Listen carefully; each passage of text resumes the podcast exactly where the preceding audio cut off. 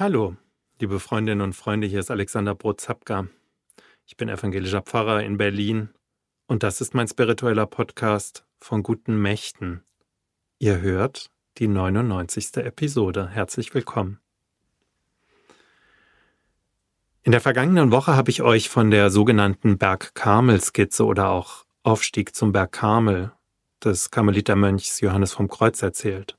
Einer Skizze, mit der er die Menschen seiner Zeit im Spanien des 16. Jahrhunderts geistlich begleitet hat und die einen Einblick in seinen eigenen geistlichen Weg gibt. Sein Grundgedanke? Wir müssen nicht erst etwas tun oder leisten, irgendwelche Selbstoptimierungsprogramme absolvieren, um zu denen zu werden, die wir sind. Oder eben zu besseren, reiferen, spirituell erleuchteten Menschen. Wir müssen keine Stufenprogramme absolvieren. Oder um es mit einem Ausspruch auszudrücken, den ich im Internet gefunden habe, um zur besten Version meiner selbst zu gelangen. Wir sind es schon. Mit der Skizze von Johannes vom Kreuz gesprochen, wir sind auf den Gipfel gestellt, auf dem wir uns ganz frei bewegen können. Das ist ein Perspektivwechsel, den Johannes in seiner seelsorglichen Begleitung seiner Mitmenschen immer wieder vollzieht. Weg vom Leistungsdenken im religiösen Leben. Damit ist er angeeckt und musste viel unter den religiösen Eliten seiner Zeit erleiden, auch unter den Brüdern seines eigenen Ordens, bis hin zu einer mehrmonatigen Kerkerhaft, in der er fast gestorben wäre und aus der er sich mit letzter Kraft durch Flucht entzogen hat. Er wendet sich also gegen jegliche Leistung oder dem Streben nach Vollkommenheit durch geistliche Übungen. Die Frage oder die Herausforderung, die Johannes für Menschen sieht, die einen geistlichen Weg gehen, ist die Entscheidung, welchen Weg im Leben sie einschlagen wollen. Die Irrwege der Unvollkommenheit von religiöser Askese oder hedonistischem Lebensgenuss?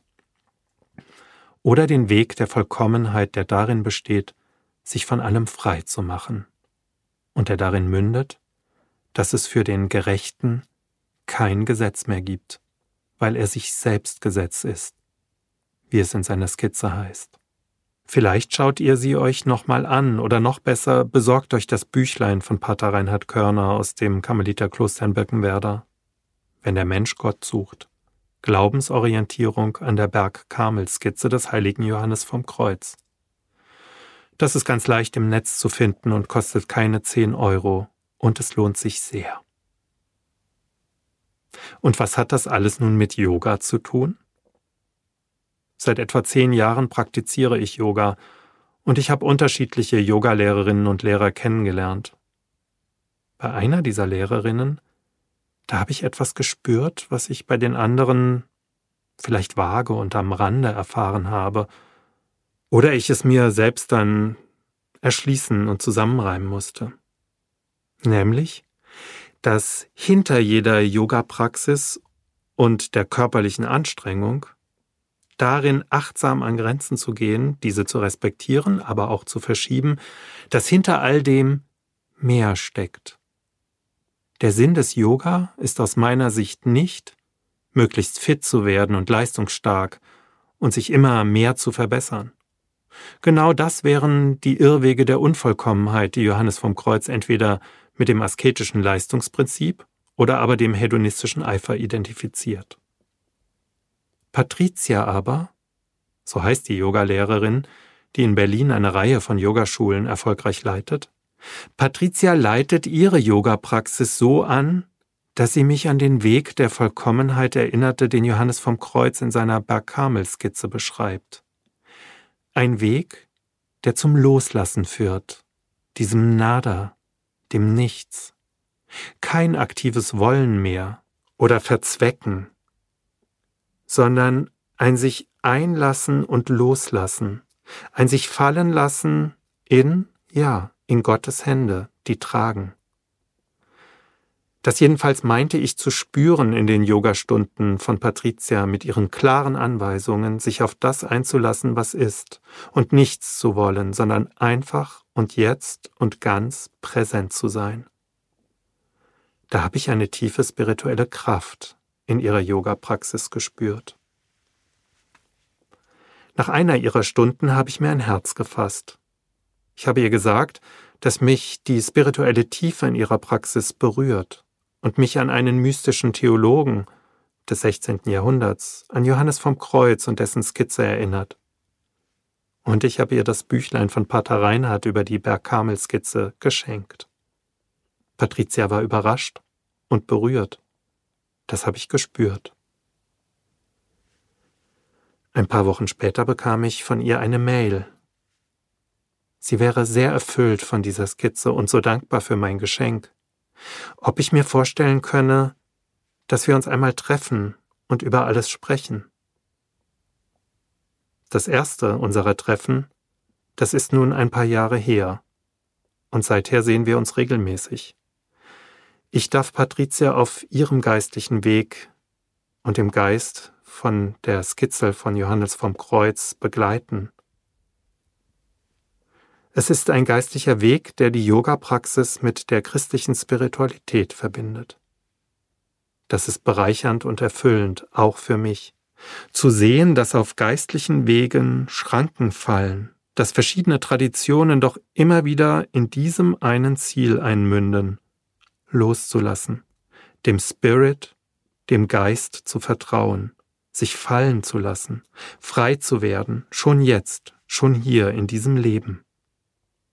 Jesus sagt dazu, das Himmelreich ist mitten unter euch. Das zu entdecken und zu erspüren, sich darauf auszurichten, darauf sind Patricia und ich, sind alle Menschen auf dem spirituellen Weg unterwegs. Johannes vom Kreuz hat eines der schönsten geistlichen Gedichte hinterlassen, die ich kenne. Vielleicht stammen diese Zeilen auch von seiner Mystikerfreundin Teresa von Avila, in deren Gebetsbuch sie gefunden wurden. Das ist von der Forschung nicht abschließend geklärt. In diesem Gedicht ist vieles von dem, was er in seiner Bergkamel-Skizze abgebildet hat, und von dem, was aus meiner Sicht spirituell hinter der Yoga-Praxis steht, die ja auf das Shavasana, die Totenhaltung oder Entspannungslage hinausläuft, ausgedrückt. Ich lese es für euch erst auf Spanisch und dann in einer deutschen Übersetzung. Am Schluss singe ich euch den wunderschönen Tese-Gesang vor. Dank meines Aufnahmeleiters Timo sogar vierstimmig. Nur am Rande. Kommender Sonntag ist der Sonntag Kantate, in dem das Singen im Mittelpunkt steht. Vorher sag ich für heute schon mal Tschüss. Liebe Grüße und bleibt behütet auf all euren Wegen. Euer Alexander Brot-Zapka. Nada te turbe, nada te espante. Todo se pasa. Dios no se muda. La paciencia todo la alcanza. Quiena Dios tiene, nada le falta. Solo Dios. Basta.